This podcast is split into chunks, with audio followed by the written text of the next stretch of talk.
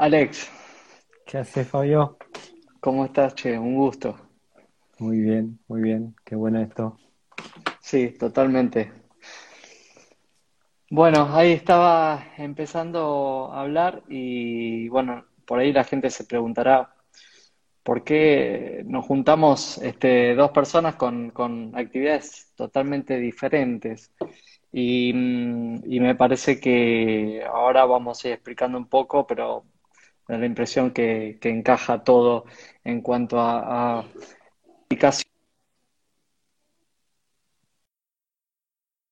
Me está llamando alguien por esta. Eh, indicaciones que hacemos los médicos y, y que la verdad que eso, esas indicaciones muchas veces generan molestias. Eh, así que, bueno, Alex, vos sabés que la, la mayoría de, los gastroenterólogos indicamos muchas veces frutas, verduras, eh, semillas, legumbres.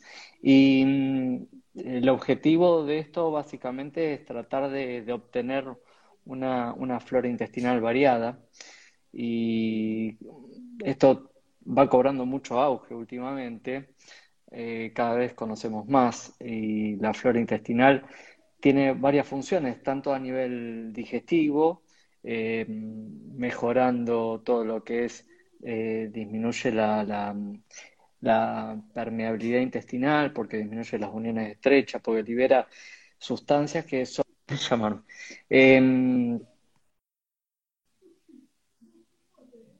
genera disminución de las uniones estrechas por, por liberación de sustancias antiinflamatorias, así como también hay un eh, eje cerebrointestinal que, que tanto es anatómico a través de un nervio se llama vago o a través de liberación de sustancias que son neurotransmisores e influyen directamente en, el neurodesarrollo y inclusive está demostrado que puede disminuir el deterioro del sistema nervioso, este, así como también altera el humor, eh, la, la ansiedad, depresión y todo esto. Influye también en el sistema inmunológico. Eh, y es una de nuestras primeras barreras, porque, a ver, una de las primeras barreras que, la que tenemos es el aparato respiratorio, eh, el genito urinario y también el digestivo. Y la indemnidad de esta barrera es fundamental porque es el primer contacto con las bacterias que pueden acceder al organismo y después está el sistema inmunológico, que también estimula el sistema inmunológico. Entonces, por todo esto, es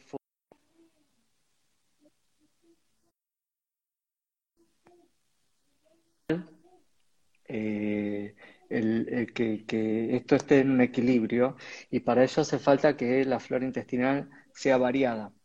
Eh, ¿y por qué todo esto? Bueno, tanto las frutas, las verduras, las legumbres se comportan con lo que nosotros consideramos que llaman prebióticos, que no es otra cosa que estimular el crecimiento de las bacterias buenas y tener una variabilidad en, en justamente la microbiota, que es lo que apuntamos. Sabemos que cuando la, dieta es muy acotada, eh, el, margen de, la microbiota eh, se vuelve más inflamatorio. ¿m? Y entonces esta persona. Eh, eh, eh, justamente lo que hacemos es indicar la eh, verduras, frutas, este, legumbres. ¿Y qué pasa? Cuando esto indicamos, los pacientes se aterran porque tienen mucha sintomatología. ¿sí? Se distienden, tienen gases. Entonces nos miran a los médicos como diciendo, no, no entendés nada, me hace mal. El médico me lo contraindicó porque tengo divertículos. Entonces, eh, justamente acá es donde empezamos a encajar bien vos y yo, porque me gustaría que nos expliques un poco por qué es que cuando comemos mm, avena, eh, lentejas, eh, harinas, es que justamente nos cae mal. Eh, y una vez que vos expliques el, me- el mecanismo, yo voy a terminar de explicar por qué, o sea, vos vas a explicar bien qué es lo que estamos procesando mal y todo esto hace que en general termine generando más fermentación a nivel de la flora intestinal, que eso es lo molesto. La, fermentación es fisiológica y la verdad que es necesaria. Ahora, cuando esa fermentación es exagerada, es cuando produce el disconfort.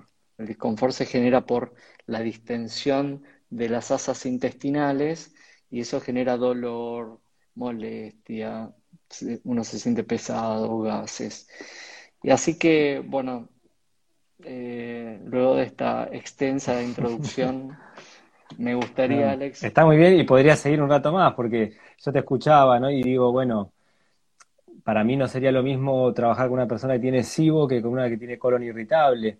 Habría que por ahí ocuparse primero de una cosa que de otra. Las dos tienen inflamaciones, las dos la pasan mal, pero eh, son distintos, ¿no? Entonces, yo eh, en el fondo cuando te escucho me doy cuenta que, claro, son problemas complejos, que lo primero que la persona tiene que hacer es eh, comer paciencia. Yo te diría, comer paciencia, armate de tiempo. Las soluciones no son fáciles a los problemas complejos. Hay que empezar a mirarlas de muchos lugares, ¿no? Eh, porque digo, también se va a meter acá lo anímico, lo, lo, emocional, ¿viste? El colon irritable, ¿no? La relación que tiene con todo lo psicológico y emocional. Entonces, claramente estamos con, con problemas complejos que, y también es bueno entenderlos que los hábitos de vida nos llevan a eso. O sea, no es que un día comiste una pizza en cualquier lado y, y chau, tenés colon irritable, ¿no? Entonces, tenemos que revisar los hábitos y por ahí la, charla apunta a eso, ¿no? A tratar de transformar estos hábitos. Y, bueno, ahí sí podemos ir recorriendo grupo a grupo de alimentos y, pensar un poquito cómo, cómo tendríamos que trabajarlos. Bien, algo, algo que me quedó en el tintero que me hiciste acordar que el, síndrome de intestino irritable es una, gran bolsa de, temas que, son muchas veces que son confundidos y muchos médicos por ahí con el, ánimo por ahí de no interrogar o, no, no explicar mucho. La verdad es que eh, con el tiempo vamos descubriendo algunas cosas y justo dentro de, de lo que es intestino irritable eh, se incluye el, síndrome de, sobrecrecimiento bacteriano en el intestino delgado, la disbiosis, que es el desbalance en, la flora intestinal y mucho tiene que ver con nuestra dieta, em, la intolerancia alimentaria, quiere decir alimentos que no se absorben a nivel del intestino delgado y llegan al colon y son fermentados en demasía, la hiperalgesia visceral, que, que está claramente demostrada y que tiene que ver con el intestino irritable. Entonces, entendiendo todo eso, es que muchas veces indicamos alimentos que son, desde el punto de vista macronutrientes, micronutrientes, son, aportan y aportan fibra, pero caen mal. Entonces, ahí está la clave de esta reunión en la cual tratar de entender por qué si comemos avena nos distendemos o si comemos harina y que harina nos hinchamos porque muchos pacientes, la mayoría que realmente tienen distensión, uno le suprime las harinas y mejoran, y no por eso son celíacos. Entonces, el problema está eh, en que se digiere mal. Y por eso es que te convoqué para que nos expliques un poco cómo hacer para este, bueno, uno usa mal la palabra activar. Este, yo te estoy escuchando. Cuando vos pusiste la palabra procesar, a mí me gustó porque eh, son procesos los que vamos a hacer con los alimentos, vamos a pasar a los alimentos por distintos procesos. Eh, entonces, primero creo que está bueno entender qué es aquello que tiene que ser transformado, ¿no? Si no uno hace las cosas, no sabe para qué las hace, después las deja de hacer, porque como no entendiste para qué las hacer, las deja de hacer. Entonces, eh, los cereales integrales, las semillas, las legumbres. Después podemos hablar de las verduras, pero las verduras son como otro mundo, ¿sí? Entonces, esos tres grupos de alimentos que yo acabo de mencionar eh, traen en sí mismos sustancias que hoy la, medicina, la nutrición llama antinutrientes, ¿sí? Eh, trae lectinas, gluten, algunos cereales, no todos. Hay ácido fítico, hay inhibidores enzimáticos, ¿sí? Son sustancias que están en los granos, más allá de que el cultivo sea orgánico, sea transgénico o con agrotóxico. Ese sería otro tema que también lo podemos abordar, porque ahí hay unas cositas interesantes que, te van a, yo creo que les van a servir muchísimo. Pero más allá de eso, por ahora, digamos, más allá del origen del cultivo, el mejor trigo orgánico trae gluten, trae lectinas, trae ácido fítico. Y bueno, esas sustancias a la planta para algo le sirven, ¿sí? Garantizan la supervivencia, de hecho, le sirven para combatir hongos, plagas, o sea que cumple una función la naturaleza, pero nosotros, digamos, eh, tenemos que transformar eso antes de que llegue a nuestro cuerpo, ¿sí? Y además de eso están los almidones. El almidón en sí, el almidón crudo es una partícula indigesta para el sistema digestivo. El ser humano la tiene que trabajar de alguna manera antes de que llegue a la boca. Bueno, la cuestión es que nosotros venimos relacionando con la agricultura hace muchos miles de años, 8, 10, 12 mil, depende de la zona y depende el historiador o antropólogo que, que se consulte, pero son muchos miles de años. Y esa evolución tuvo una forma, antes el conocimiento se transmitía más como de boca en boca, de generación en generación, de familia en familia, y hay un cambio profundo cuando viene toda la, la, era revolución industrial, ¿no? Como que todo eso cambia, cambian muchas cosas en la vida humana y cambia nuestro de, en la comida, se empiezan a refinar los alimentos y un poco todo eso lo empieza a hacer la industria. O sea, esto que, que mi abuela hacía, que mi bisabuela hacía y que me pasaba la receta de tal cosa o tal otra, se empieza a perder. Entonces, cuando yo empiezo a, estudiar un poco toda esta cuestión, me voy a buscar un poco en las tradiciones culinarias, a ver, a ver qué se hacía antes, ¿no?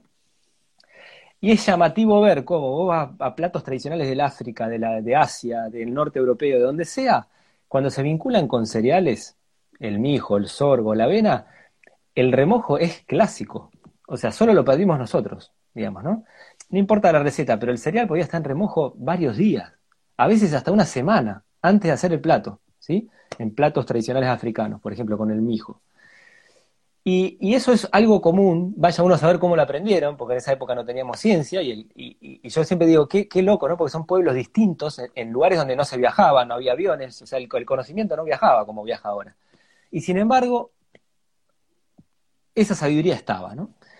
Y nosotros la perdimos. Y la gente cuando se aleja un poco de la alimentación refinada, industrial, por X problema, y va a comer lo integral, no sabe comerlo. La realidad es que no sabe comerlo se le da una valoración a la cosa porque sea integral, porque sea orgánica simplemente, pero no sabes trabajar con ese alimento. ¿sí? Entonces, ¿qué es trabajar con ese alimento? Bueno, empezar a remojar los granos, o sea, empezar a transformar estas sustancias, antinutrientes, fibras, fibras muy complejas que tienen los cereales, que son alucinantes prebióticos, como vos decís, alucinantes alimentos de estas bacterias en el colon, pero hay que transformarlas, y para eso hay que remojarlas, o hay que fermentarlas, o hay que cocinarlas bien, ¿sí? Hay que hacerlas pasar por distintos procesos. ¿Todos los procesos? No. Pero cuantos más hagas, generalmente eh, mejor te la vas a pasar, Y obviamente en toda esta historia, ahora después podemos ver si querés ejemplos puntuales para, para bajar esto a algo más concreto, pero obviamente también hay que darle esto a un contexto que es qué tipo de alimentación lleva la persona. Sí, a mí me pasa siempre, si yo tengo una persona del otro lado que es omnívora, que come de todo, ¿no? Y en ese comer de todo, elige comer algo de legumbre y algo de cereal, bueno, va a comer algún que otro día en la semana, no va a comer permanentemente. Generalmente cuando la persona tiende una dieta más vegetariana, empieza a reemplazar esos productos animales, esos alimentos animales, por cereales, legumbres y semillas. Entonces empieza a comer todos los días y varias veces por día. Y si no lo estás trabajando bien el alimento, tenés la panza de un globo como mínimo. ¿No? Más o menos se entiende un poco el escenario. Claramente. Si no, sería un disconfort permanente. Coincido plenamente. Y, estos antinutrientes que vos mencionabas, por lo menos yo con el que más familiarizado estoy, porque una de mis experticias en la enfermedad celíaca, es, son los, los ATI, que son estos inhibidores de, digamos, de tripsina que hay en el grano de trigo, ¿no? que, justamente Inclusive es uno de los que se cree, uno de los responsables de lo que tiene que ver con la sensibilidad al gluten. Pero no, no me voy a desviar. No, pero está bien. Yo, ¿sabés que es una pregunta o, es una temática? Porque que me la traen permanentemente y yo eh, trato de, que, miremos el tema de otra manera y no en una condenación, o sea, no condenemos al gluten, ¿sí? Y con esto no quiero decir, el celíaco la pasa mal y tiene un problema y lo tiene que dejar, eso está clarísimo. Pero si vamos a analizar el problema más a fondo, yo creo que el problema es el ser humano, no el gluten. Porque venimos haciendo las cosas muy mal. Yo te voy a dar dos ejemplos y para que se entienda bien. Vos traes un trigo convencional o transgénico recontra fumigado, que el glifosato daña la microbiota, eso ya está demostrado científicamente, ¿no? O sea, partimos de esa base. Lo refinás, queda almidón puro, lo aditivás con hierro sintético que digestivamente no es muy amigable y demás. Lo procesás después mal en la cocina, o sea, ahora voy a, explicar qué es procesarlo mal, ¿no? Pero eso sería como eh, hacer una fermentación corta. Viste que hoy hacemos todo rápido, todo rápido, todo rápido. Y encima comes un montón, porque comes que la empanada, que la pizza, que la tarta, que ta, ta, ta. Si eso no te trae un problema es porque todavía hay milagros en la vida. O sea, ¿no? O sea, celiaquía es lo mínimo que podemos tener, digamos. Entonces, cuando van varias generaciones que hacemos las cosas así, uno también entiende por qué tiene tantos problemas intestinales. Ahora te lo presento de otro lado. Trabajás con un trigo, agroecológico, orgánico, lo que sea, ¿no? Pero que no viene fumigado. Ya te sacaste un problema de encima que son los agrotóxicos sobre la microbiota lo remojás y lo fermentás bien con la masa madre, que ahora vamos a explicar un poco qué es, pero son remojos de 10, 12, 15, 20 horas, ¿no? En esos remojos, esas fermentaciones, hay transformaciones, ¿sí? hay desdoblamientos de estas moléculas complejas. Y comes un poco variado, en una dieta bien equilibrada, ¿sí? que no te la pasás, no sos trigo dependiente, sino que comes trigo como comes carne, huevo, lechuga, tomate, lo que elijas comer, digamos, ¿no? Bueno, yo creo que tendríamos mucha eh, menos celiaquía que la que tenemos hoy en día, ¿sí? Entonces, eh, ahí es donde digo, porque después si no terminamos condenando al gluten. Yo sé que el gluten es un problema para esa persona que ya tiene eh, todas sus membranas digestivas inflamadísimas. Pero también estaría bueno que veamos la causa, porque si no vamos a seguir eh, emparchando cosas, ¿viste? Entonces, ahí me parece clave esto. Y entonces ahí podemos ver lo que son las transformaciones, ¿no? Hoy la gente hace pan, como decíamos, una harina, para, de mi punto de vista, pésima calidad, y hacen todo rápido, ¿no? no todo no surge. Entonces, en eso rápido, el almidón no se predigiere bien, entonces te cae pesado. El gluten casi no se desdobla, ¿sí? Las lectinas, que son otro gran problema en el, trigo y en estos años, tampoco. ¿no? Entonces eso te, trae inflamación por todos lados. A una microbiota que encima no está por ahí bien alimentada con alimentos fermentados, yogures o cosas de ese tipo, es posible que la termine dañando ¿no? y inflamando. El proceso de la masa madre, ¿qué hace? Primero que la masa madre en sí es una combinación de muchas bacterias y muchas levaduras. ¿Viste? Muchos lactobacilos, eh, levaduras de la, la Saccharomyces y otras, ¿no? Pero no es solo la masa madre en sí, porque a veces, a veces la gente dice, ah, como pan de masa madre y ya está. No, ya está, no. Tenés que hacerle una buena fermentación, que sería que vos agarres la harina esa de buena calidad, la mezcles con tu masa madre, hagas un bollo y lo dejes en etapa de leudado y fermentación de muchas horas, 6, 7, 8, 10 horas. Ahí es donde se va produciendo la transformación. O sea que es masa madre y paciencia. La paciencia también hace a, la digestión, digamos, ¿no? Es clave en esto, ¿sí? Eh, entonces ahí podríamos ver en la harina un ejemplo. Hay gente que no se quiere meter en el mundo de la masa madre porque es un aprendizaje, no es complejo, pero es un aprendizaje. Es algo que, que, tenés que aprender a manejar. Entonces, yo a veces lo que sugiero es, aunque sea, remojar esa harina, ¿sí? 10, 12 horas antes de usarla. La pones en remojo, en agua. Y si tenés, le agregás algún medio como inoculador, como que aporta bacterias. ¿Qué podría ser? Un kéfir de agua. Podría ser un poquito de yogur. Podría ser un vinagre que esté vivo, que no esté pasteurizado. ¿sí? Cualquiera de esas cosas tiene bacterias que va a acidificar ese medio donde está la harina remojándose y va a empezar una transformación. Por ahí no es la óptima, pero seguro que es mejor que nada. Entonces después esa harina que la remojaste toda la noche, al día siguiente la, la usás y te haces tu masa de tarta, tu budín o lo que te dé ganas de hacer, ¿no? Y vas a ver, o sea, lo, bueno de esto es que lo, lo, empezás a sentir en la digestión, ¿sí? Más allá de lo que yo te cuente, no, no hay mucho que creer, hay que ponerlo en práctica.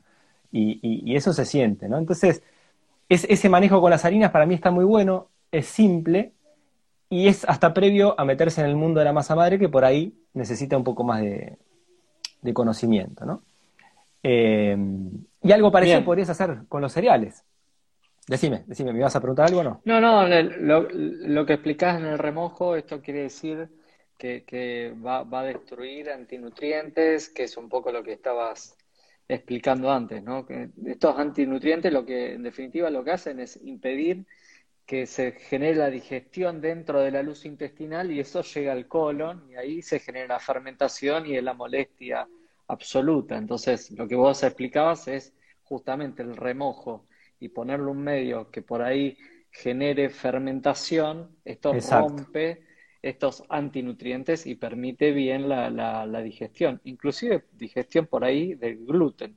Y, con, respecto al gluten, te, hago un pequeño paréntesis. El gluten, eh, todo el mundo considera el gluten en la harina y qué sé yo. El gluten está, está, en la avena, en la cebada, el centeno, son proteínas que están eh, ahí, eh, que, se, que el, el, gluten lo que se encarga es de darle como elasticidad a los tejidos, que a, los tejidos, escúchame, a, los alimentos, este, con, vemos la elasticidad del pan en una pizza y esa es la responsabilidad del gluten.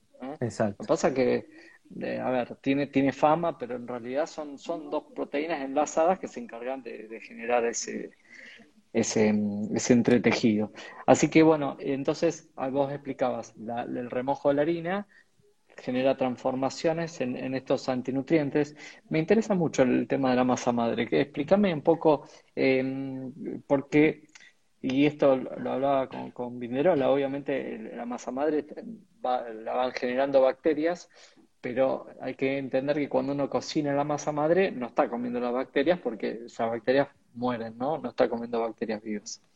Sí, pero está buenísimo lo que traes el tema, porque es una pregunta que hacen seguido, como diciendo, uy, pero ahora lo cocino y perdí todas las bacterias.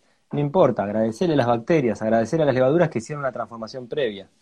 Eh, está genial. Eh, nosotros, si, si, uno se preocupa por comer eh, bacterias, levaduras o, estos microorganismos vivos para enriquecer esa microbiota, bueno, vas a recurrir a yogur, kefir de agua, kefir de leche, miso, verduras fermentadas como el chucrut, el kimchi, hay un montón, tenemos un montón de variedad. Eh, acá la fermentación lo que hace es un trabajo previo. Es como que, yo a veces lo pienso, viste que la vaca tiene cuatro estómagos. Bueno, es como que las bacterias fueran un estómago que tenemos prestado afuera.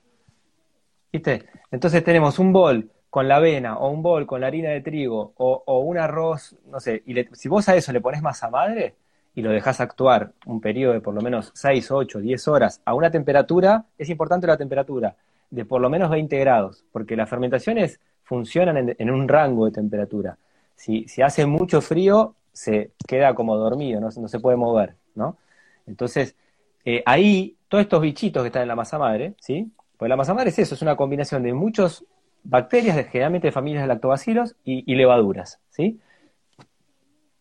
A nivel visual para el que nunca vio una masa madre y tiene la fantasía, ¿qué será esto? Es harina y agua. O sea, así surge. Vos agarras harina de buena calidad, agua, mezclas, y si tenés una temperatura de 20, 22, 25 grados, al cabo de un día o dos va a empezar a fermentar, va a haber burbujas. ¿sí? Ahí ya hay una actividad. Ahí ya dejó de ser harina y agua. Es harina y agua transformada con un montón de microorganismos. Y eso ya pasa a ser como un cultivo, le decimos, ¿no? Un fermento vivo. Eso, si yo lo mantengo, me dura, digamos, yo tengo mi masa madre, no sé, hace más de 10 años, 12 años, y, sigue viva ahí. Y si yo se la dejo a alguno de mis hijos, la, él la cuidará, digamos, ¿no? O sea, va a vivir más que yo, digamos. Lo cierto es que, eh, para el que no tiene ni idea qué es masa madre, está bueno que se lleve la imagen de que es como si fuese el pancito de levadura. Vos pones un poquito de eso con harina haces una masa, la dejas reposar unas cuantas horas y ahí esos bichitos de la masa madre actúan sobre la otra harina y van a ir transformando antinutrientes, desdoblando almidones, ¿sí? Y después con la cocción final es como que rematas todo en el sentido de que llevas algo a un estadio bien digestivo, o sea, para, para, para nuestro aparato, ¿no? Clarísimo. Y ahí me robaron una pregunta. Vos hablaste de harina de buena calidad. ¿A qué llamas harina de buena calidad? Porque el concepto de, lo puro, este, creo que justamente es lo inverso últimamente, ¿no? Lo, más procesado no es lo mejor. Eh, eh, claro, yo en mi casa uso harinas eh, agroecológicas, biodinámicas, orgánicas, de cultivos de ese tipo, integrales, con distintas moliendas. Hoy, por suerte, el, mercado de harinas integrales de, esta, de este, hacia agroecológicas creció muchísimo. Hace años atrás había una o dos empresas nomás en el país que sostenían la producción agroecológica. Hoy, por suerte, hay muchos más productores y hay moliendas a piedras de distintos tamices, o sea, más finas y más gruesas. Entonces podés hacer unos panes integrales alucinantes, recontra esponjosos, ¿viste? Muy, muy buenos. Ahora bien, eso no quiere decir que la harina blanca sea el diablo, ¿eh? Yo no, no pienso eso. Eh, hay, de hecho, hay harinas blancas de origen agroecológico, pero que se les ha sacado el salvado. Y si bien yo no las como, no, no veo que sea el demonio comer un pan blanco si fuese con una harina blanca hacia agroecológica y trabajada bien con masa madre. O sea, para mí la historia es la fermentación que vos hagas. Mira, aún te voy a decir otra, porque hay gente que dice, no, la levadura es un veneno. No es un veneno. Yo no la elijo, prefiero la masa madre, pero ¿sabes cuál es el peor veneno? Usar mucha levadura y fermentar poco tiempo. ¿Sí? Claro. Si vos agarrás el, el, sobrecito ese que se vende en el supermercado, te dice, usate todo el sobrecito por un kilo de harina. ¿Sí? Ahora yo te digo, usa un cuarto del sobrecito, un cuarto. Y en vez de leudar el pan en una hora, déjalo seis horas. Y vas a tener un pan más sabroso y mucho más fácil de digerir, porque le diste más tiempo a que el gluten se desdoble y toda esa historia. Entonces el tiempo es clave de mal digerir justamente es eso. La gente muchas veces no, no, no entiende. O sea, ¿cuál es, ¿cuál es el planteo? Doctor, me, levanto absolutamente chato, ya desayuno y, y, la panza ya se me hinchó. Y bueno, justamente eh, no entienden que por ahí hay una intolerancia a la lactosa o están comiendo una tostada que empieza una fermentación por lo que vos estás explicando, que no se va digiriendo lo que uno va comiendo previamente. Exacto, exacto. Bien, me quedó, me quedó clarísimo el tema de la masa madre. Y, y cambiemos de ejemplo y vamos a cereales y a legumbres. Bueno, explícanos bien eso. Vamos a cereales que, digamos, lo que estamos hablando son de harinas, que la harina es un derivado del cereal, ¿no? Eh, cereales integrales tenemos muchos, ¿no? Y, y, lo que está bueno es, imagino que puede del otro lado haber una persona con celiaquía, por ejemplo, y la persona que no conoce otros mundos de alimentación, que viene solo del mundo eh, así industrializado, cuando le decís que tiene celiaquía, casi que le, arruinaste la vida, porque su alimentación era generalmente gluten dependiente, y dice, ¿ahora qué como? Y bueno, tenés mijo, tenés quinoa, amaranto, eh, tenés eh, sorgo, tenés tef, tenés sarraceno, tenés maíz, tenés cantidad de cereales, podés hacer un montón de cosas, ¿sí?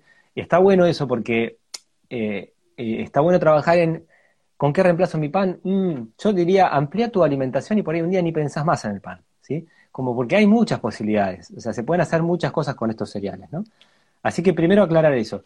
Todos, esos cereales eh, siempre se van a beneficiar, o sea, vos te vas a beneficiar como consumidor de un remojo previo. O sea, yo el hábito que tomo es eh, como que si a la noche me voy a hacer un, un mijo hervido, ¿viste? Como si fuese un arroz hervido, bueno, a la mañana ya lo dejo en remojo.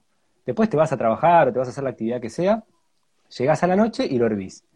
Ya ese remojo previo, yo por lo menos que muchos años atrás tenía esas inflamaciones con los cereales integrales y todo, eh, nada, cambió notablemente, ¿no? Y esto lo he visto en miles de personas, ¿no? Pero es el remojo en agua. Ahora, si a ese agua de remojo encima le querés agregar una cucharada de kéfir o de vinagre o algo de eso, bueno, ahí estás como iniciando una fermentación más rápido y posiblemente tengas mayor transformación de antinutrientes y bueno, por ende va a ser más fácil de digerir o vas a poder absorber mejor los minerales de ese cereal y bueno, eh, todo, todo, lo bueno que te lleva el desdoblamiento de antinutrientes, digamos, ¿no? Pero yo siempre digo, suma pasos en la medida que te sientas cómodo, ¿sí? Porque si no, yo te empiezo a explicar un montón de métodos y, y no, esto es un quilombo, yo no hago nada. No, no, esto, para mí, después de 25 años de cocinar así, eh, está todo ya sistematizado y es muy simple. Pero está bueno entender qué es lo más importante, es que remojes en agua.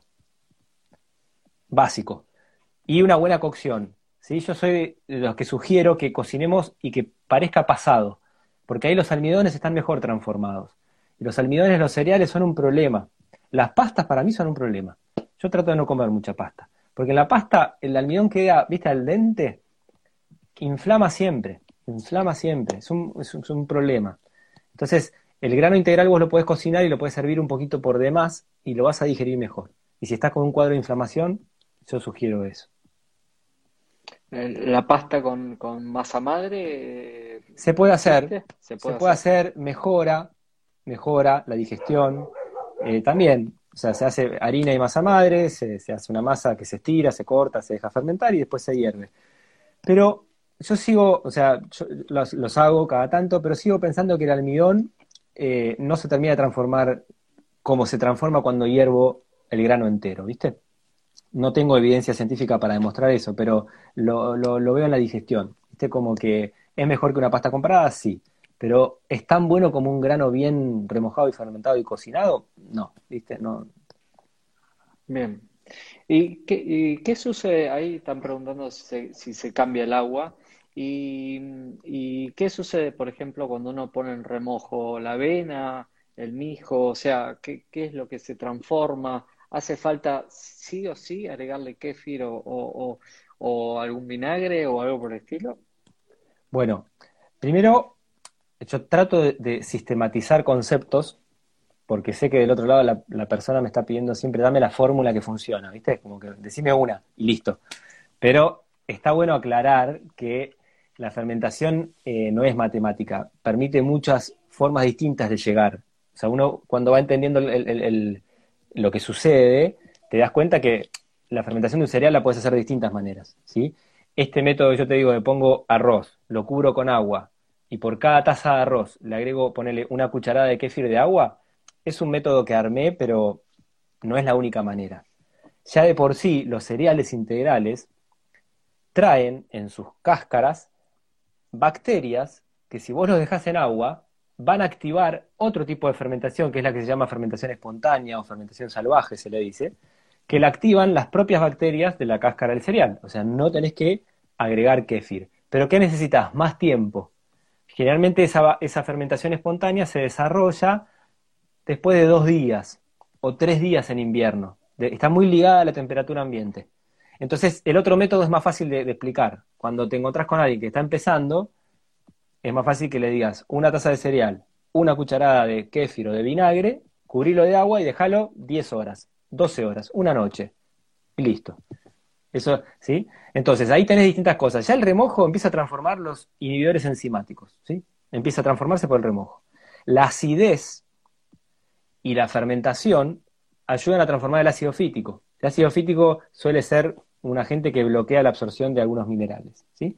Entonces, transformarlo, vas a tener mejor absorción vos de hierro, calcio, ¿sí? magnesio, demás empieza a desdoblar los almidones. El almidón es una partícula muy compleja. Entonces, el remojo empieza a transformarlos y después la cocción le hace la transformación final. ¿sí? Y en el caso de las lectinas y el gluten, lo mismo. Hay cereales que no tienen gluten, pero bueno, eh, yo los estudios, por lo menos que he visto a nivel lectinas, la mejor transformación es cuando pasas por remojo, fermentación y das una buena cocción final. ¿sí? Que eso es una, alerta que yo a veces, viste, prendo la, la, la en las alimentaciones fuera de lo convencional hay un montón de, ¿viste? de mundos distintos, cada uno con sus verdades, ¿no? Y, muchas alimentaciones eh, difunden mucho el consumo de germinados, ¿sí? Y, hay que entender qué germina uno. ¿no? Germinados no es todo lo mismo, ¿sí? Yo cuando me dice, ay, ¿cómo germinados? Todo bien, pero ¿qué germinado comes? Porque germinado de brócoli es una cosa, germinado de trigo es otra cosa, germinado de lenteja es otra cosa. Está eh, el origen, la semilla en su origen es algo distinto, ¿sí? en su composición. Y los germinados de cereales y los germinados de legumbres, eh, yo los estudios que llegué a ver, eh, en, la transformación primero de almidón no es completa. ¿sí? Se va desdoblando en, moléculas más simples, pero, no es completa. Y la lectina es muy loco, porque las lectinas en algunos casos, después de un día o dos días de germinación, aumentan. Recién vuelven a disminuir cuando lo cocinás. Y yo las épocas que experimenté con eso, a mí los germinados de legumbres me caían muy mal, muy pesados, ¿viste? Pero bueno, yo soy muy de que, ah, viste, cuando en, la teoría están bien vistos, pero yo los necesito pasar por la práctica.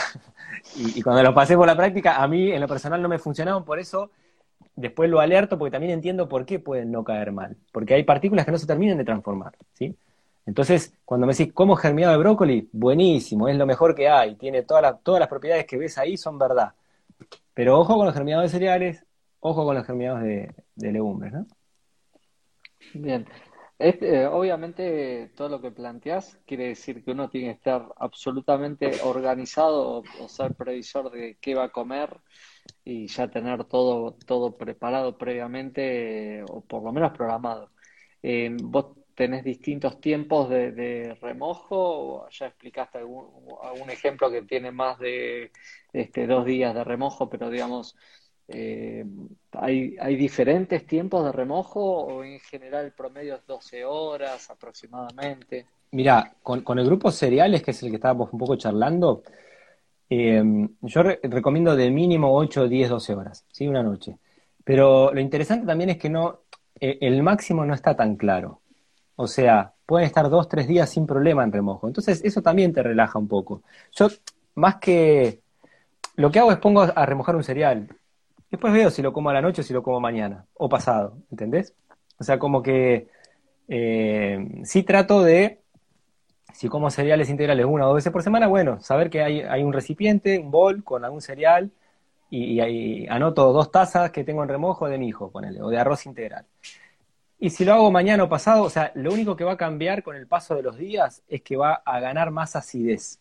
Entonces, cuando lo hiervas, vas a notar más acidez en el sabor final. Pero bueno, a mí me encanta, la verdad. Eh, entiendo que al principio te es raro, pero después es un sabor que suele gustar mucho. ¿sí? Y está bueno porque te da una ventana de tiempo interesante, ¿no? No es que, uy, no lo cociné esta noche y tengo que tirar todo, está todo mal, no. Puedes hacerlo mañana o pasado. Bien, que vos lo pones en remojo, lo, lo tapás con, con, algún trapo a la temperatura ambiente y... Sí, lo tapo con un lienzo más que nada por la entrada de insectos, mosquitas de la fruta y esas cosas, ¿sí? Eh, a temperatura ambiente, sí. La fermentación está buena en una temperatura de 15, más o menos de mínima, y 25 28 de máxima, que es lo que solemos tener dentro de una casa. O sea que, que, en ese sentido es simple. Pasado ese tiempo de remojo, yo generalmente descarto el agua, ¿sí? Y lo cocino el cereal con agua nueva. Hay cereales, por ejemplo, para el que está empezando, cereales como las variedades de arroz integral, el mijo, la quinoa, que son cereales interesantes sin gluten para para inflamaciones digestivas y demás pueden funcionar bien. Después del remojo suelo agregar más o menos dos tazas o dos tazas y cuarto de agua por cada taza de cereal que puse en remojo de entrada. ¿Sí? Una pizca de sal, fuego fuerte hasta que hierve. Y cuando hierve, lo pongo en fuego bien bajo, el más bajo, la hornalla más chiquita que tengas, tapado. Y lo cocinas hasta que se consume el agua. De hecho, hasta que se está empezando a pegar abajo en la cacerola. Y ahí lo apagás y lo dejás tapado porque el cereal es como que absorbe la humedad interna de la cacerola, ¿viste? Y te queda exquisito. Y, lo vas a digerir súper bien. Sí, eso obviamente se, digiere mucho mejor y va, a generar mucho menos distensión de lo que, habitualmente genera. Sí, eh, eso es algo que en general, y, hay muchos estudios que recomiendan eh, la ingesta, por lo menos en la semana, o sea, en siete días, 30 variedades de plantas distintas, ¿sí? Y, el beneficio justamente por ahí puede haber alguien que sea vegetariano, pero que, que repite siempre los mismos cereales o verduras y, la flora va a ser escasa. Justamente lo que se recomienda es la variedad dentro de una semana. O sea, hay que, hay que ser realmente programados y ver qué va a ir consumiendo para tener una variedad.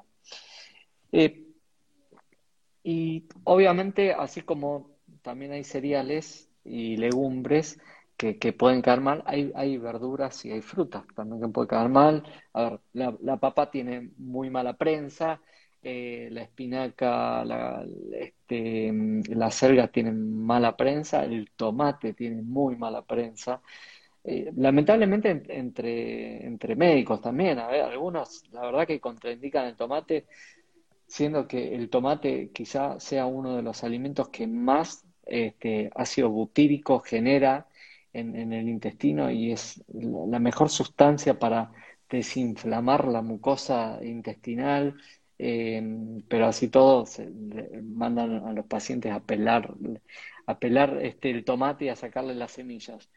Em, ¿qué, em, con respecto a las verduras, ¿qué, ¿qué considerás que, digamos, puede uno hacer para mejorar la, digestión o que no caiga tan mal desde el punto de vista la, la, fermentación exagerada? Bueno, hay un montonazo de cosas. De hecho, te iba a decir algo del tomate que ni, lo tenía, ni lo había pensado, pero estás sacándolo y está bueno el tema también. Vuelvo a, lo agroecológico frente a lo convencional, ¿sí? Eh, por varias cosas. Número uno, porque lo agroecológico no trae todos los pesticidas que trae lo convencional. Y ahí es un problema serio para la microbiota, ¿no? Pero número dos, interesantísimo esto, es eh, con el paso de los años nos hemos instalado en una variedad muy acotada de verduras y frutas, ¿sí? Eh, es tristísimo, pero digo, yo tengo mi huerta y hace años que hago esto y, tengo distintas variedades, tengo tres variedades de remolacha distintas, remolacha amarilla, rabanito negro, ¿sí? Rabanito violeta, o sea, cosas que no existen, eh, pero no existen por, por una decisión, porque digo, entonces, como cada vez hay más huertas agroecológicas, huertas comunitarias, y generalmente el huertero, el huertero así más eh, de huerta comunitaria y casero, le gusta plantar distintas cosas. Y está buenísimo desarrollar eh, nabo, o sea, yo tengo colinabo, rabanito de dos o tres colores, remolacha de dos colores. O sea, digo, entonces, cuando vos decís 30 verduras, es complicado. Y yo te entiendo plenamente, porque sé que para el que va a comprar la verdulería hay todo el día lechuga, una sola, criolla, eh, tomate, eh, zanahoria y, cebolla, papa y para de contar, ¿no? Entonces, tenemos que, ver ese tema también, ¿no? Porque mm, hay, hay, hay un montón de variedades de verduras exquisitas además, ¿no? que, tendríamos que empezar a sumar a, nuestra alimentación. Dicho eso, eh, eh, eh, cuando hay inflamación, por lo menos en mi experiencia, lo, más, a ver, lo más complejo es la verdura cruda, ¿no? Especialmente la verdura cruda de hoja, por lo menos mientras la inflamación está muy ahí, viste, al frente. Lo que para mí es fantástico es la verdura fermentada, por un montón de motivos. Para mí ahí hay un remedio, realmente un remedio. Y de hecho, cuando hay mucha inflamación, eh, mi sugerencia siempre es empezar con los jugos de la verdura fermentada. Ni siquiera con la verdura, porque la verdura puede irritar. Pero el jugo del chucrut, con el ácido láctico, el acético, las enzimas, las bacterias, es una maravilla para, todos los problemas eh, intestinales. ¿no? Eh, y después la verdura cocida que también está bueno y según qué método. Hay un método que yo tengo, eh, en mi página está explicado, por si alguien no entiende, lo explico igual, ¿sí? Pero que se llama el nituque, ¿sí? El nituque yo lo aprendí en una cocina oriental. Eh, vos consiste en una cacerola, vos pones abajo una cucharada de aceite de oliva, ¿sí? Y elegís tres variedades de verdura. Suponete, cebolla, no sé, zanahoria rallada, y no sé, lo que tengas por ahí, eh, calabaza puede ser, o berenjena, lo, que haya. Haces cortes distintos y pones por capas las verduras. Generalmente la cebolla abajo está buenísima porque con el aceite se pone más dulce, ¿sí? Entonces pones capa de cebolla, capa de zanahoria y capa de berenjena. Y si querés entre medio, le puedes poner una soja de laurel, una soja de romero, algo que vaya saborizando. Vos eso lo tapás, no le pones agua y lo pones en un fuego recontra mínimo bajo, lo más bajo que sea, ¿no? Y entonces eh, por el calor suave, las verduras empiezan a desprender agua y se forma vapor internamente. O sea que se van a cocinar como por infiltración de esos mismos vapores. ¿sí? El sabor de esos vegetales es impresionante. O sea, es exquisito. Mucho más rico que las verduras hervidas, ¿viste? Eh, y además te queda un jugo riquísimo en sabor y cualquier nutriente que del vegetal pase al líquido queda contenido en ese líquido. Así que es alucinante. Se llama, yo lo, o sea, lo conocí como el nituque, ¿no? Que está en, mi página está y yo de hecho después hago una sopa a partir del nituque. O sea, esa verdura cocinada de esa manera, la licúo y hago una sopa cremosa que queda muy buena, ¿no? Entonces está bueno aprender a, trabajar los vegetales porque te vas a encontrar con un mundo de sabores, de colores, de texturas, que en la cocina que la mayor parte de la gente conoce está ausente, ¿no? Eh, Así que eso es interesante de, conocer. Después lo que vos decís de los, las papas, eso sí, yo creo que en todo problema de inflamación, mucho almidón siempre es un problema, aunque lo fermentes bien. Esto no te lo dije antes con los cereales, pero aprovecho de decirlo ahora. Por más que cocines bien un arroz integral o un mijo, yo siempre sugiero hacer un plato variado, ¿viste? No, no sé, o sea, lo que come la persona, pero si vas a comer mijo, que sea mijo, no sé, con unos huevos, con un poquito de ensalada, con verdura cocida, con verdura fermentada, no un plato de mijo. ¿Viste? Hay gente que se sienta me comí un plato de arroz. Eso para mí es demasiado almidón. Es muy difícil que un organismo pueda metabolizar todo ese almidón, aunque esté bien remojado, ¿no? Entonces, entonces va a caer pesado. Siempre está bueno ese equilibrio en el plato, ¿no? Eh, y volviendo esto a los vegetales, lo mismo pasa con la papa. Viste, la gente come carne con papa. Carne con papa, yo, yo, esa lo veo por muchas razones que, no está bien equilibrado ese plato. Come carne con papa si querés, pero come menos papa y ponete una buena ensalada. Y vas a ver cómo te va a caer mejor la, papa. Porque después le echamos la culpa a la papa, ¿viste? Yo siempre veo que le echamos la culpa a, la, punta del iceberg. pero no vemos toda la historia detrás. Y no es el problema ni la carne ni la papa, es que comiste solo carne y papa. Achicá la cantidad, sumale una buena ensalada, comiste una cuchara de chucrut y, vas a ver que no te va a traer problemas. Vos sabés que lo que decís es clave. Eh, yo estoy convencido que no hay que restringir todos los tipos de verdura y, fruta, sino en qué proporción se ingieren. O sea, es fundamental. Eh, todo el mundo ve la, la, calabaza y el zapallo como lo más sano, y la verdad que lo es, pero ¿qué pasa? Tiende a fermentar muchísimo. El otro ejemplo que daban, la cebolla también tiene mucho frutano que, que tiende a fermentar. O sea, que todo en proporción está bien, porque lo que tenemos que hacer es que también fermente la flora intestinal, porque es lo sano, pero lo que, genera, lo que fermenta en demasía es molesto. Entonces, las proporciones son fundamentales. Son fundamentales. Hay, otra cosa que le iba a comentar al pasar y se me fue ahora que justo lo dijiste, me vuelve, es, eh, en mi vida cambió mucho cuando yo empecé a comprar eh, en círculos de, producción así más eh, agroecológica, y ni que hablar ahora que tengo mi huerta, porque comes de estación y tu cabeza cambia. Yo no, mi cabeza no dice ahora, quiero comer ensalada de lechuga y tomate, porque ahora tomate no hay más. Mi cabeza dice, quiero comer ensalada, a ver qué tengo disponible y a partir de eso me las arreglo con lo que hay. Entonces te volvés más creativo, comes mucha más variedad porque te las arreglás. Voy a la huerta ahora y como una soja de mostaza con una soja de diente de león y una lechuga que me quedaba y mi ensalada es esa, porque tengo eso. ¿Entendés? Entonces tenés mucha más variedad y, nada, nada, eso para mí, para, para, la microbiota es alucinante y también para, yo, creo mucho en esto del el cuerpo se adapta a lo que climáticamente se da, ¿viste? Por algo crece el tomate, el pepino, lleno de agua en verano, ¿no? Que necesitamos un montón de esos, de líquidos, esas sales minerales, etcétera, etcétera. Y por algo en invierno crecen mucho las zanahorias, ¿no? Ese tipo, las raíces, ese tipo de, vegetales. Lo, lo que estás describiendo vos es lo que se hacía hace muchas décadas atrás que los médicos le decimos la, era de los recolectores, ¿sí? lo que pasa que la aparición de la heladera este, mató la era de los recolectores y pasó a ser todo lo procesado y lo más fácil de ir a comprar y tratar de consumir en el momento. Pero el recolector lo que hacía era eso y por eso la variedad de la microbiota y por eso que estamos permanentemente tratando de estudiar poblaciones distintas eh, en África. Bueno, Gabriel Vindirola estuvo el fin de semana con los Wichis, eh, porque justamente lo que está ahí es la flora microbiana ancestral, la que no está modificada por toda la industrialización. Entonces, lo que vos estás describiendo ahí es la recolección consumir lo que estás teniendo ahí, no ir a comprar algo de cámara o transgénico o que venga de otro lado, sino lo que va apareciendo, lo que vas recolectando y lo cocinas. Es fabuloso, es fabuloso.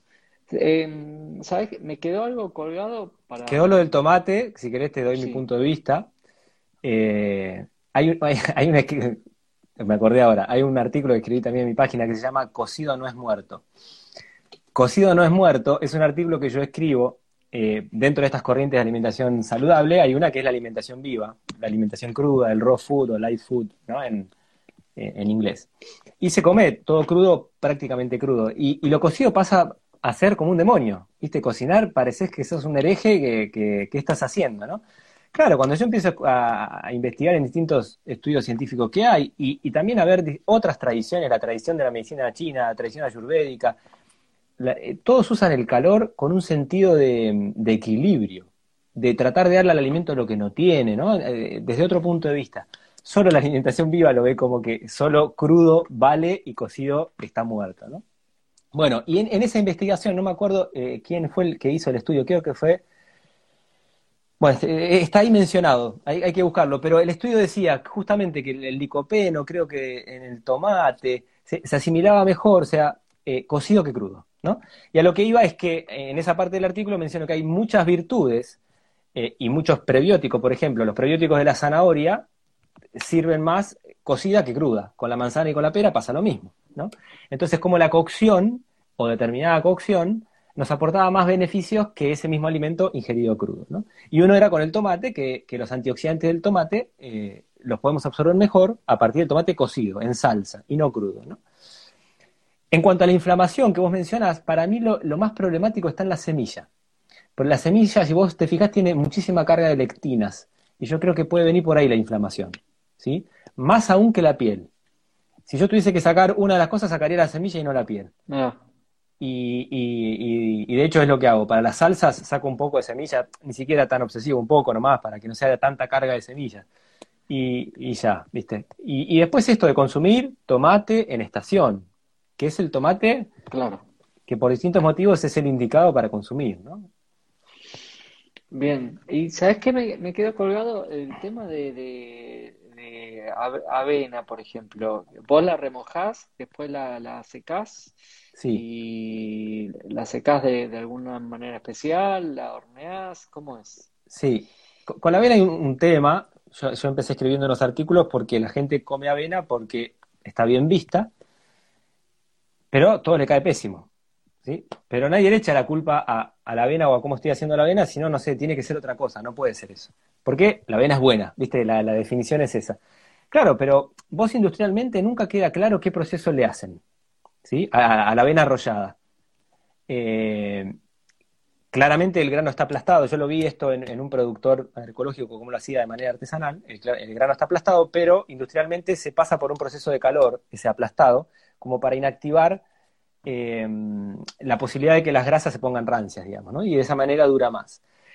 Entonces eso no termina de ser una cocción total de los almidones, los antinutrientes y demás. Entonces es lógico que caiga pesada la avena, ¿sí? Entonces yo lo que hago es partir de una avena agroecológica, la remojo, ¿sí? Con agua y kéfir, tal como expliqué con el arroz, lo mismo. Y pasado ese tiempo, lo que suelo hacer es estirarla en una bandeja y la cocino en el horno, ¿sí? Me queda como si fuese un gran galletón de avena, ¿viste? Cocido. Y después lo parto a mano y me queda como un crocante exquisito para hacer así tipo granola y desayuno. Queda riquísimo y se digiere mil veces mejor.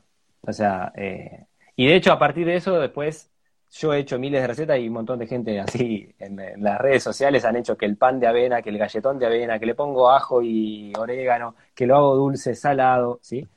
Eh, lo cierto es que está bueno y te cae eh, súper bien, ¿viste? Digestivamente, ¿no? Pero entonces el proceso es lo mismo, es un remojo, remojo de fermentación y una cocción antes de, antes de ingerir, ¿no? La, la granola entonces, eh, la granola que uno, co- que uno compra en la industria, eso es veneno. Para mí es una bomba de tiempo eso. Digestivo, eh, bueno, lo comes y es eso, te cae pesadísimo. Eh, Eso es otro, ¿no? Digamos, eh, uno ve y está recomendado los alimentos por los, por los macro y los micronutrientes que tiene, pero probablemente sean, este, la, la biodisponibilidad sea muy, muy baja, porque por más que uno eh, lo indique, a ver, eh, si, si uno no realmente no, no este, sumerge bien las lentejas, que, que son famosas por la cantidad de hierro que tienen y todo, sobre todo en aquellos pacientes que, que, que, que son veganos y que no, no tienen ingesta de carne y esas cosas que por ahí la, la vitamina, la vitamina B12, el hierro son, faltan. Eh, activar todo esto es fundamental porque si no disminuye lo que, lo que estabas mencionando vos, los micronutrientes Exacto. no El ácido fítico te juega en contra, te juega en contra. total. Vos Y yo, yo creo que las no deficiencias de hierro en los vegetarianos o veganos eh, están muy relacionadas a eso. No es solo la no ingesta de carne o de huevo, de, de cosas que tengan hierro, sino también es los propios bloqueadores que estás comiendo sin transformar, como el ácido fítico de las legumbres, de los cereales y demás, que te está jugando en contra. El ácido fítico como, eh, digamos, con el remojo Con suficiente el para... remojo, el remojo ácido con, con kéfir, la fermentación con masa madre es de las que mejor lo transforma. En los cereales, en lo que hagas harina, o sea, esto ya, si vas a meterte en un hábito nuevo y, vos comes pan integral, del cereal que sea, para mí está buenísima la masa madre. Los estudios van mostrando como que la mejor transformación es con, con esa acidez de los lactobacilos de la masa madre. Eso ayuda mucho a transformar el ácido fítico. Muy bueno. Eh, contame un poco el tema de, de- de- de- del cultivo este, biodinámico, agroecológico, un poco para que, para aquellos que nunca lo escucharon, porque probablemente todos los que te siguen ya lo han visto, pero los que me siguen a mí no. Bueno, eh, a partir de, lo que yo te decía, de, vamos a llamar, por poner una etapa, las etapas duran muchas décadas, ¿no? Pero digamos de la revolución industrial para acá, cambian tantas cosas en la, en la humanidad, entre ellas la forma de, producir comida.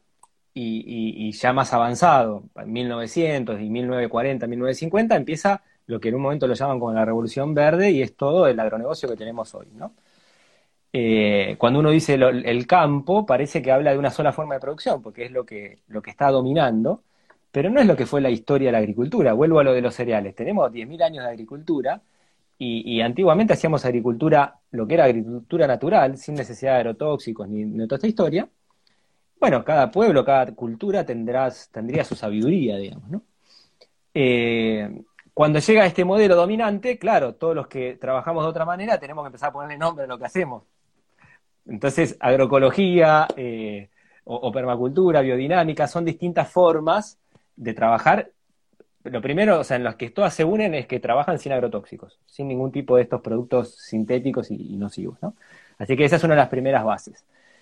Eh, después, cada uno de estos modelos tiene su conocimiento y su estudio detrás, ¿no? Eh, por ejemplo, en la biodinámica se trabaja mucho eh, en la relación entre el ser humano, los animales, las plantas y el movimiento planetario. O sea, se tiene muy en cuenta la influencia de la Luna, del Sol y de los planetas para realizar los cultivos. Y es impresionante como eso, que parece tan esotérico y tan, ¿viste? ¿Qué, estás diciendo? Eh, tiene muchos años ya de demostración de cómo influyen, lo, hay muchas personas que han estudiado, y esto está documentado en estudios y en libros, cómo cuando la luna hace determinado movimiento conviene no trasplantar una planta o sí trasplantarla, porque si la trasplantas ahí después, no sé, se te seca o el fruto que cosechaste va a durar mucho más, bueno, un montón de cuestiones. Entonces la biodinámica le suma toda esta información planetaria que es interesantísima.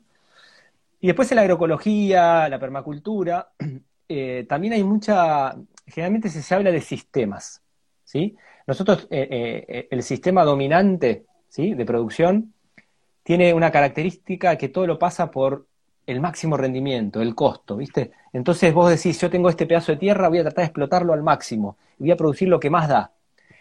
Es una visión muy cortoplacista, ¿viste? No, no piensa en el futuro, no hay sustentabilidad. Entonces, en cualquiera de estos otros sistemas, de agroecología o lo que sea, vos tenés un espacio y vas a tratar de pensarlo no solo lo que más te da, sino ¿Cómo hago que mi hija, mi hijo, mi nieto puedan seguir produciendo acá y sigan teniendo fertilidad en la tierra, sigan teniendo alimentos sanos?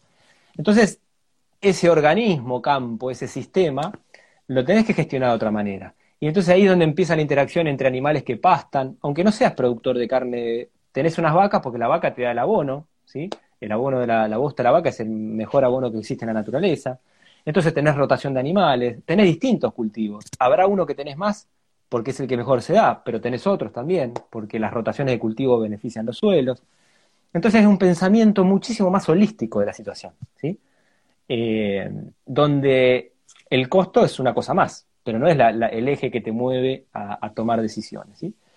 Y bueno, ya hay estudios que muestran que los vegetales tienen mejor contenido nutricional, o sea, mineral, vitamínico y demás, no tienen la carga de, agrotóxicos con todo lo nocivo que hay detrás, ¿sí? Eh, hay un montón de beneficios sociales y ambientales que son eh, urgentes que los empecemos a mirar, ¿no? Eh, así que eso más o menos para que tengan una idea de, los panoramas, ¿no? ¿Vos, sabés cuál es el mejor calendario? Es el, maya. Bueno, los mayas tenían una, una, conexión plena con, el cosmos y se manejaban desde ahí. Su sistema agrícola lo tenían plenamente eh, conducido por eso. El, tema es que tiene una tierra tan poco fértil que tuvieron que adaptarse al máximo y para sacar el, máximo provecho de la poca tierra y lo poco fértil es que este, pulieron tanto su, su calendario, es por eso que, este, está todo tan relacionado con, el astro, con, todo el tema del ciclo este, lunar y todo esto, que obviamente lo que explicaba vos tiene, tiene justificación, todo el movimiento del agua y todo esto, así que justamente tiene, tiene, guarda, guarda mucha lógica lo que, lo que estabas diciendo previamente. Así que Bueno, hay, hay, hay varias preguntas. le están preguntando si, si cocinás la avena, si la, si la hervís. Este... Bueno, eso también podría ser. Yo la, la, forma que te expliqué, eh, terminábamos horneándola, ¿sí? Pero es mucho más conocido el, porridge de, de, la cocina anglosajona, ¿sí? Eh, es esa, esa, avena que después de ese remojo se la hierve. Eh, antiguamente se hacían leches, leches de animales o caldos viejos, ¿sí? y se hacía como una, una cosa, una textura cremosa que podía ser salado o dulce. Ese es el porridge, que es riquísimo. Ahora para el otoño e invierno, cuando vienen los fríos a la mañana, esa avena hervida, que le puedes poner un poco de manzana, canela, eh, yogur, lo que comas, ¿no? Queda exquisito.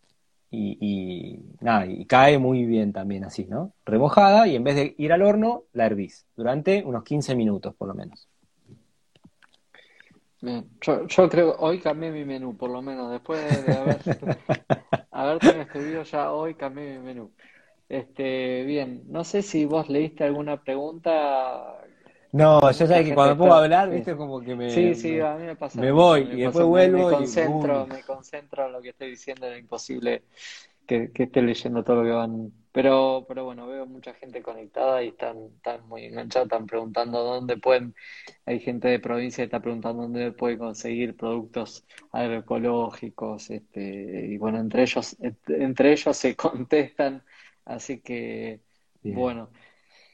Bueno, la verdad que, que sumamente interesante. Este, y justamente yo quería tener esta, esta charla con vos porque el problema es ese, el problema es que los médicos solemos indicar eh, alimentos que son saludables, pero en general pueden caer mal si se los procesa mal.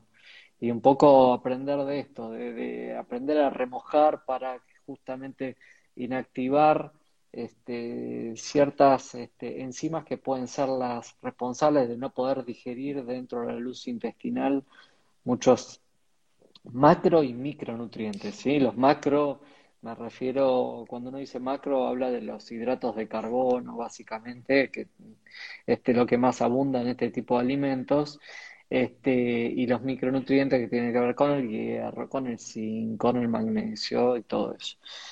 Así que bueno, este, ¿te, quedó algo, digamos, que en el tintero para, para decir o, o querés redondear? Mira, de, o sea, de esto podemos hablar Sí, sí, días, ¿no? digo, yo de, cada temita que mencioné tengo cursos enteros, o sea, con material para profundizar a lo loco, ¿no? Pero recién veía eh, algunas preguntas, no mencionamos nada de las semillas, te menciono algo cortito.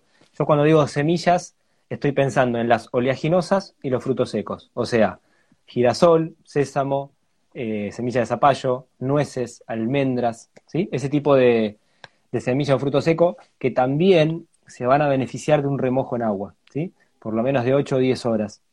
Eh, pruébenlo eso, o sea, probá de comerte una o dos cucharadas de nueces así secas y después probá de comerte las remojadas al cabo de 8 o 10 horas y vas a ver cómo mejora la, la digestibilidad. Ese sería el paso básico con las semillas.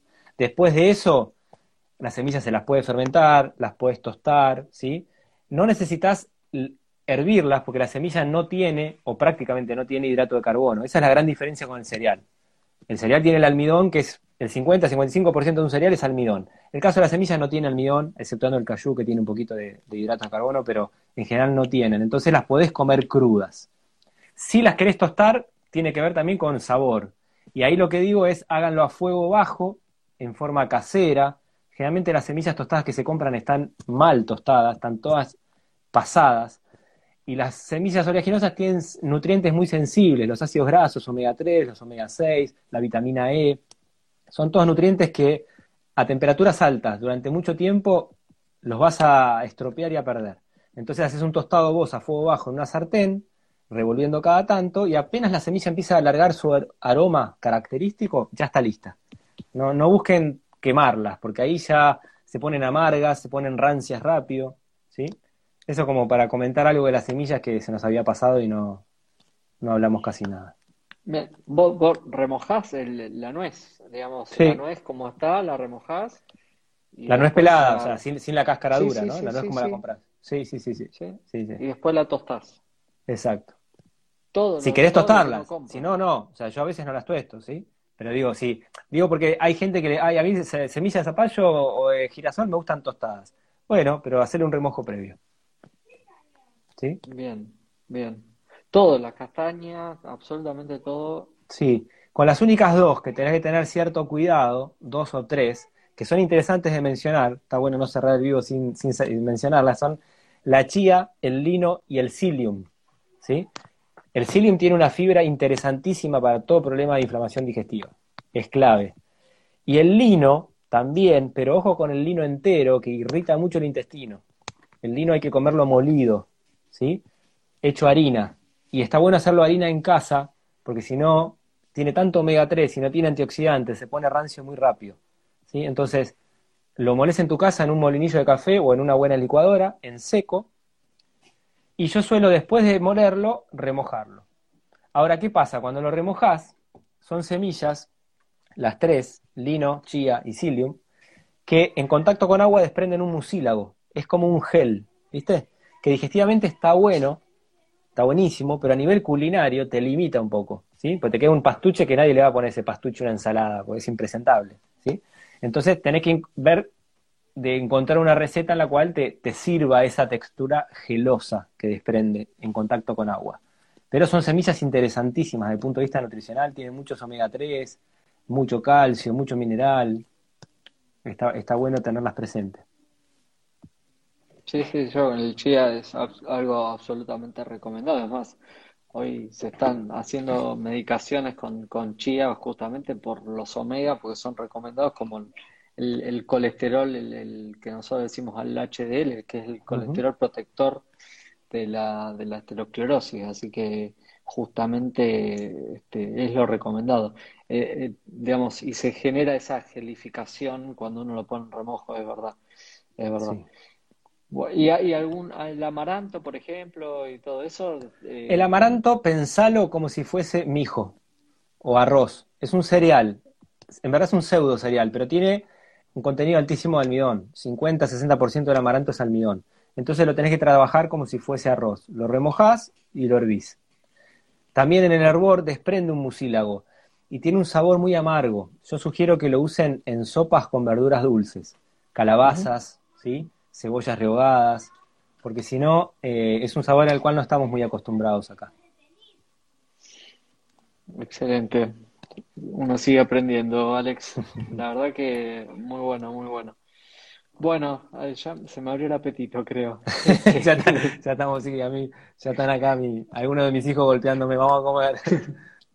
bueno, Bueno, bueno, lindo, bueno, lindo, ya- lindo habernos Sí, encontrado. sí, espectacular y bueno, lo que quería hacer esto es eh, darle una lógica porque muchas veces le- la- lo que uno indica cae mal y justamente es esto, el, el mal procesamiento del alimento hace que uno le está dando más fermentación al intestino y por ahí no, no es que genere inflamación en, la mucosa del colon, sino que genera distensión. Uno, los pacientes dicen inflamación, claro, la distensión porque el intestino no cabe dentro del abdomen, el, el contenido supera el continente, es imposible. Claro.